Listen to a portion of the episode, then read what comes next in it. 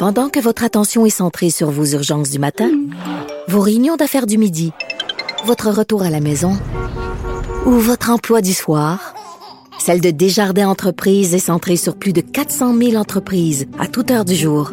Grâce à notre connaissance des secteurs d'activité et à notre accompagnement spécialisé, nous aidons les entrepreneurs à relever chaque défi pour qu'ils puissent rester centrés sur ce qui compte, le développement de leur entreprise. Alors Mathieu, je vais te le dire franchement, je suis à bout. À bout, je suis plus capable de la pandémie, toi personnellement.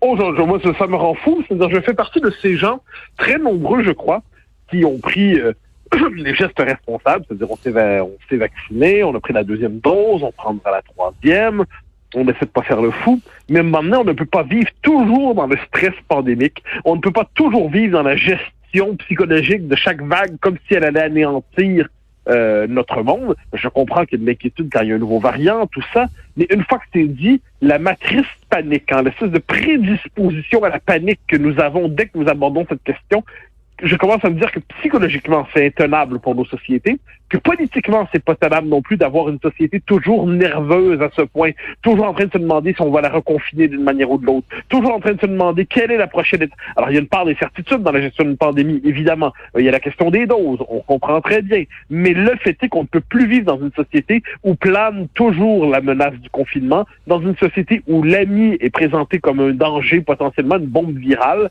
On ne peut pas vivre dans une société qui fait des rencontres contre social un véritable danger dont on devrait toujours se méfier. J'ajoute, j'ajoute que ceux qui dans les médias quelquefois disent ben là c'est pas sérieux se rencontrer à 20 vivent souvent des vies très exaltantes, très emportées, très tout à fait passionnantes, son cœur de l'action. Le commun des mortels, lui, qui a une vie plus, euh, je dirais plus régulière, eh bien quand euh, plus plus banale probablement, eh bien les rencontres d'amitié, les rencontres familiales, c'est pas simplement un surplus, c'est là où il trouve la possibilité de, de renouer avec la vie sociale ou euh, la possibilité de, de vivre avec ses prochains, son, son prochain. Franchement, il y a, y a un rapport à tout cela qui va devoir changer, puis on y revient. C'est-à-dire que l'hôpital s'adapte, que le système de santé s'adapte véritablement à la pandémie, que nos sociétés soient capables d'avoir des, des, des, des, rythmes de vaccination qui tiennent, et pour le reste, ben, qu'on cesse de faire de la COVID la trame de fond de notre actualité. Écoute, Mathieu, les experts le disent tous, là, euh, ça va être fini, la pandémie va être finie quand quoi? 80 de la population mondiale va être vaccinée. On s'entend, toi et moi, que c'est pas pour demain. D'ici là, des variants, ils va en avoir d'autres, certains peut-être plus contagieux encore que le micron. Là, ça veut dire qu'il va falloir rester chez nous, faire attention pendant quoi, 3, 4, 5 ans? À un moment donné, il va falloir apprendre à vivre avec ça. Là. Ben, ben voilà. Et eh ben voilà. Et vivre, ça veut dire, ça, j'en témoigne parce que bon, je suis euh, vu de l'autre côté de l'Atlantique, mais euh, pour, pour un moment. Mais ce qu'on voit, c'est que les restaurants ici sont bondés. Les, les gens se rencontrent. La, vie a repris, en fait. C'est très particulier. Mais avec une part de prudence. Avec, c'est-à-dire, par exemple, là, quand le variant micro arrive, ben là, ce qu'on voit, c'est que la, la bise tombe un peu la poignée de main demeure, mais la bise disparaît. Donc, c'est toute une série de petits ajustements au quotidien qui peuvent sembler étranges, mais qui témoignent du bon sens du commun des mortels. C'est-à-dire, OK, bon, ben, il faut suivre le rythme. C'est un peu plus dangereux, on va en tenir compte, mais on va pas devenir fou non plus, on va pas vivre confiné. Ce qui me frappe, moi, c'est à quel point pendant toute la période du confinement, quand les Québécois suivaient ça, mais avec une rigueur que certains diraient euh, admirable, d'autres diraient exagérée, en France, les gens continuaient à se voir privément. Les rencontres privées existaient encore. Il y avait bon, il y avait les restaurants clandestins. Je laisse même ça de côté tellement ça c'est euh, c'est une affaire de français. Mais il y avait les exigences de la vie sociale étaient conservées, alors que chez nous, la simple possibilité de voir ses proches de minimalement était considérée déjà comme une forme d'offense faite euh, à la, morale pandémique, la morale covidienne. Donc, il y, a, il y a tout ça, je pense que s'extraire de la psychologie des deux dernières années, il y a à la fois une dimension naturelle qui vient d'un coup. Euh, ça, c'est le déconfinement du 28 mai, on s'en souvient. On s'est retrouvé sur des terrasses, d'un coup, la vie reprenait. C'est comme si d'un coup, elle n'avait jamais été suspendue, elle reprenait. Mais là, ce qu'on voit, c'est que la facilité avec laquelle nos gouvernements retombent dans la possibilité du confinement, dans la possibilité des contraintes, dans la possibilité des mesures et des mesures, manifestement, il y a un tournant qui a pas, psychologique qui n'a pas été pris chez ceux qui nous dirigent. Et écoute, là, ce qui est honteux, c'est de voyager. C'est le temps des fêtes. Euh, on sait que c'est difficile l'hiver au Québec. Euh, euh, il fait noir à partir de 4 heures, sinon 4 heures moins quart.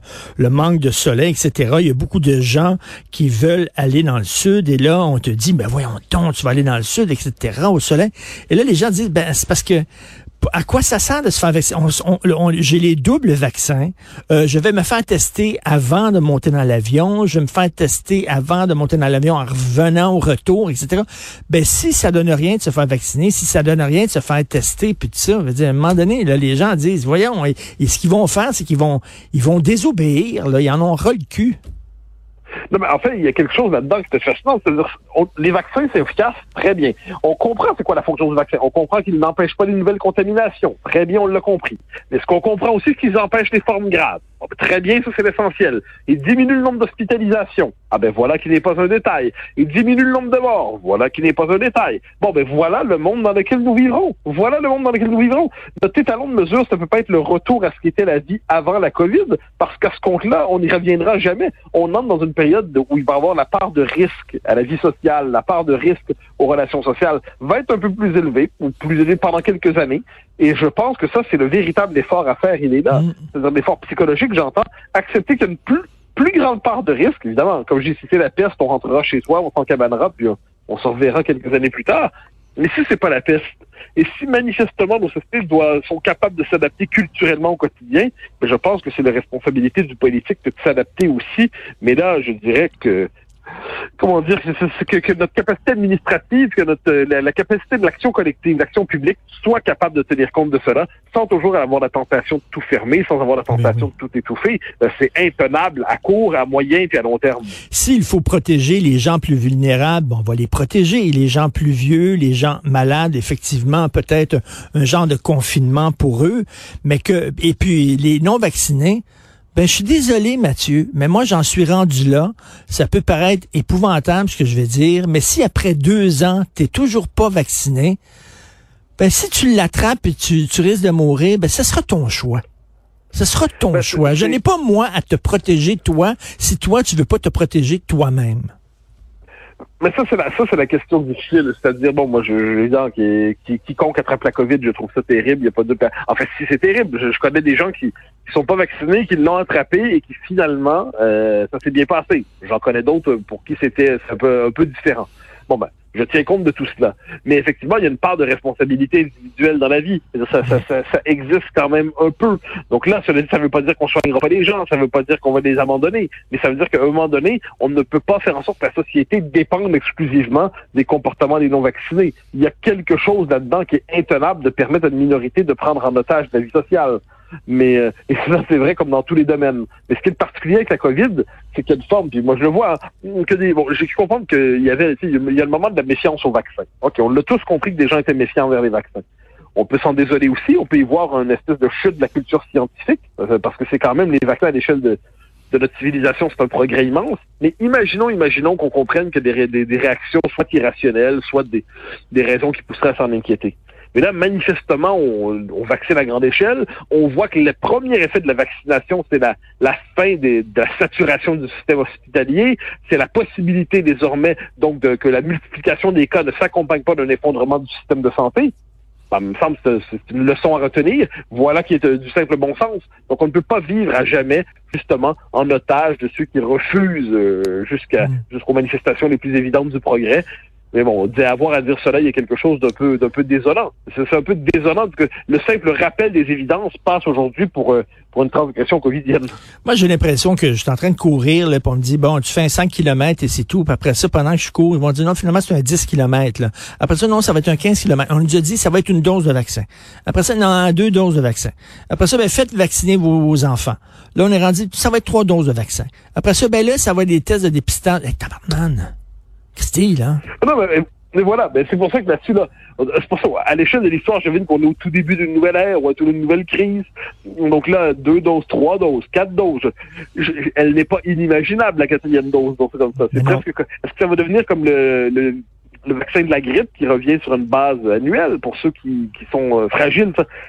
c'est bien possible. Mais ce qui est certain, c'est qu'on ne peut. Moi, je pense que les, les, les ajustements techniques, c'est-à-dire euh, vaccinaux, tout ça, on les fera. Mais ce qu'il là où les gouvernements doivent, faire leur part, c'est rompre avec ce que j'appelle la panique. La panique qui fait en sorte que chaque fois que quelque chose survient, immédiatement on nous dit tout va s'effondrer, faut tout fermer, faut faut plus que vous voyez. Euh, il faut sortir de ce réflexe. Je pense que ça c'est la, la tâche principale dans les circonstances, c'est sortir de ce vilain réflexe. Et moi, ce que ce qu'on demande de nos euh, autorités, c'est qu'elles soient cohérentes. Mathieu, au Québec, actuellement, on nous dit c'est épouvantable, le micron, faut faire attention. En Ontario, ça n'a pas de bon sens. De l'autre, on nous dit, vous pouvez faire des rassemblements dans le temps des fêtes jusqu'à 20, puis les bars sont ouverts. Fait que là, nous autres, là, simples citoyens, on regarde ça, on dit, mais qui a raison là-dedans, là? Oui, et c'est pour ça que le bon sens reprend ses droits là-dedans. Mais il faut, Omicron, quand on l'a présenté au début, là, c'était, ben bon, la guerre mondiale qui recommençait. OK, ben, comme tout le monde, on se dit, OK, ben, on va, s'ajuster. Alors, on apprend que finalement, bon, il, est, il est très contagieux, mais il est moins létal. OK. Ben, finalement, on comprend que c'est bon, c'est une variation dans l'épidémie telle que nous la connaissons. Bon, ben, OK, donc on va s'ajuster.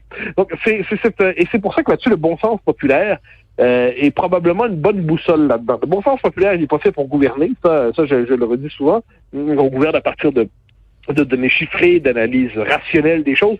Mais le bon sens populaire, c'est une forme de scepticisme devant toutes les manifestations d'exagération.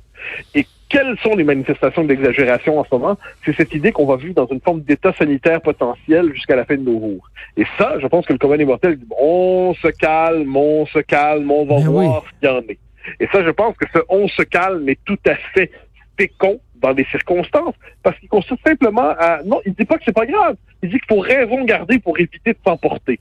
Euh, au moment où nous en sommes rendus dans l'épidémie, dans la pandémie, je trouve que c'est tout à fait raisonnable.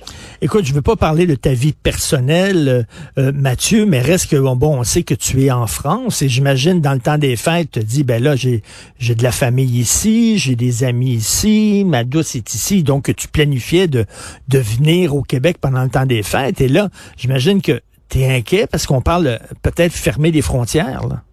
Oui, bon, on va regarder ça parce que on va regarder quelles sont les mesures euh, envisagées, on va voir quelles sont les mesures qui vont être prises, les mesures en France, les mesures au Québec, on va voir quelles sont ces mesures puis ensuite, on s'adapte. La, la, bête humaine a une capacité de s'adapter. Non, on s'adapte, mais, mais c'est dur pour le mental. Je suis désolé. Ah, Moi, j'ai peur, j'ai peur d'une pandémie de dépression, littéralement. Ah oui, mais ça, c'est évident. Ça, il y a des études qui commencent à être faites sur les effets psychologiques de la pandémie. Euh, ils sont évidents. moi, on revient là-dessus sur ce, qu'on savait en temps réel, mais c'était difficile de, de voir toute sa portée c'est que le, tout ce qui s'appelle les confinements, les coûts psychologiques et financiers des confinements ont été euh, considérables. Ça ne veut pas dire qu'ils n'étaient pas nécessaires dans un premier temps, on peut, on peut le comprendre. Ça veut simplement dire que manifestement, on ne confine pas un peuple, une société, sans en payer le prix profondément. Et là, on est rendu au moment où on paie le prix, disons ça comme ça. On, on voit les effets, la, la, la, l'inquiétude. Ah, on va tous retomber dans... Euh, dans, dans, dans, des rassemblements limités. On va tous devoir se méfier à nouveau de notre prochain. On va devoir à nouveau être toujours inquiet avec le, nombre des, des, des, des, cas qui nous sont donnés chaque jour et ainsi de suite. C'est pour ça que là-dessus, on en, on en parlait récemment. Euh, les médias décrivent la réalité, mais quelquefois la construisent. J'entends qu'ils la construisent, c'est quelquefois quand ils imposent un récit, ce récit devient une forme d'obsession collective. Et moi, ce que je vois là-dedans, c'est qu'autant les médias ont raison de nous raconter l'épidémie, parce que c'est pas un détail, elle est importante, il faut nous, il faut nous tenir au courant, autant que le décompte quotidien des cas, autant que l'espèce de, de sentiment toujours entretenu globalement qu'il suffirait de peu pour qu'on bascule à nouveau dans, mm. dans l'enfer de mars 2020. Ça, je ne sais pas comment on peut s'extraire de ça, parce que par ailleurs, c'est c'est une inquiétude légitime, mais comment être capable de ne plus se définir principalement par par la pandémie qui devient la trame de fond de notre vie collective, il y a quelque chose là-dedans qui me semble essentiel. Exactement. Il faut être prudent, mais il faut pas non plus être alarmiste et catastrophiste. Oui, oui, voilà, voilà. C'est pas original de dire ça, mais je trouve qu'en ce moment, faut pas être original. Il faut être, je dirais, accroché au bon sens et aux réalités, puis se dire, se garder la boussole du bon sens dans notre esprit. Merci. On se reparle demain.